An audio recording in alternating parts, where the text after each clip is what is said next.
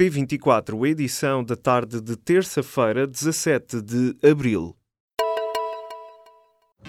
Apresentamos a nova gama de veículos híbridos plug-in. Uma tecnologia que veio para mudar o futuro. BMW iPerformance.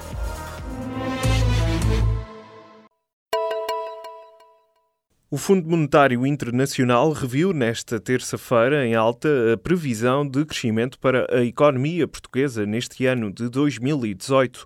Nas previsões de primavera, a entidade presidida por Christine Lagarde aponta para um crescimento na ordem dos 2,4%, 0,2 pontos percentuais acima das previsões do governo.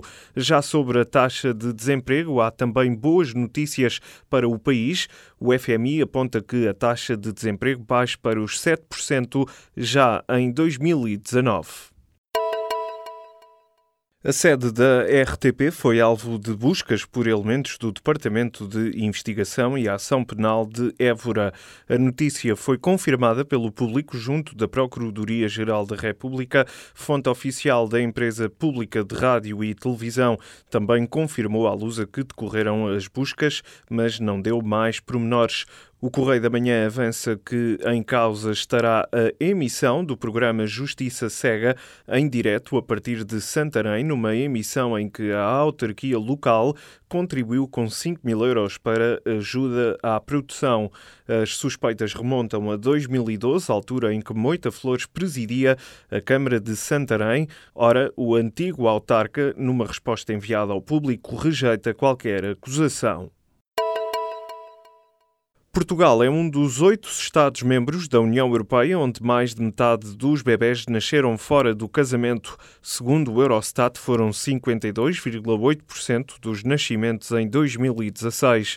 De acordo com o Gabinete de Estatísticas da União Europeia, naquele ano a França liderou a lista ao somar quase 60% de crianças nascidas fora do casamento.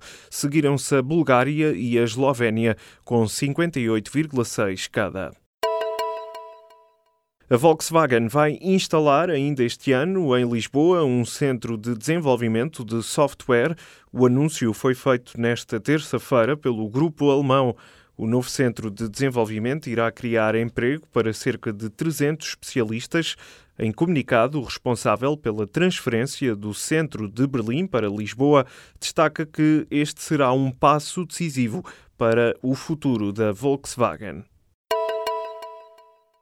O governo francês está a desenvolver um serviço nacional de mensagens encriptadas. O objetivo é proteger as conversas privadas entre oficiais de topo. No futuro, a ferramenta deverá ser utilizada por todos os cidadãos para evitar a espionagem. A informação foi confirmada pelo Ministério para os Assuntos Digitais depois de ter sido sugerido por um secretário de Estado francês que defendeu que o país não pode depender de ofertas privadas.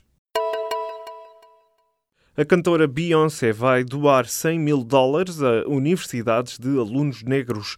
As instituições escolhidas são universidades do Louisiana, Ohio, Alabama e Flórida. O valor será destinado a bolsas de estudo. O governo vai ajudar os pais sozinhos que não consigam pagar a renda. A medida faz parte de um anteprojeto do programa Primeiro Direito que prevê apoiar famílias monoparentais carenciadas ou idosos. Quem viva em condições indignas, seja português ou imigrante, mas não tenha capacidade financeira, vai poder candidatar-se a este apoio.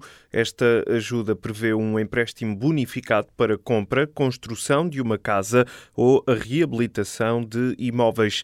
Até 2020, o governo deverá contratar 8 mil fogos de habitação de interesse social, financiada ao abrigo do Primeiro Direito, Programa de Apoio ao Acesso à Habitação precipitação. O Ministro das Finanças deixa em aberto a possibilidade de aumentar os funcionários públicos no Orçamento do Estado para 2019. Em entrevista à rádio TSF, Mário Centeno não diz nunca uh, aumentos salariais dos funcionários públicos. O Ministro lembrou que o programa de recrutamento na administração pública vai abrir vagas para uma área que tem estado muito fechada a admissões. Na mesma entrevista, o Ministro das Finanças garante que o descongelamento alargamento das carreiras vai prosseguir para pelo menos 80% dos funcionários públicos. Mais respostas só quando for anunciado o orçamento para 2019, ano das eleições europeias e legislativas. O Banco de Portugal avançou com uma acusação à KPMG por falhas nas auditorias ao BES. O regulador acusa a consultora de ter cumprido em 2011 e 2012 as normas de auditoria e ter omitido em 2013 e 2014 as perdas identificadas no BESA. Em resposta, a consultora contesta as acusações, diz que em causa estão duas empresas distintas, a KPMG Portugal e a KPMG Angola.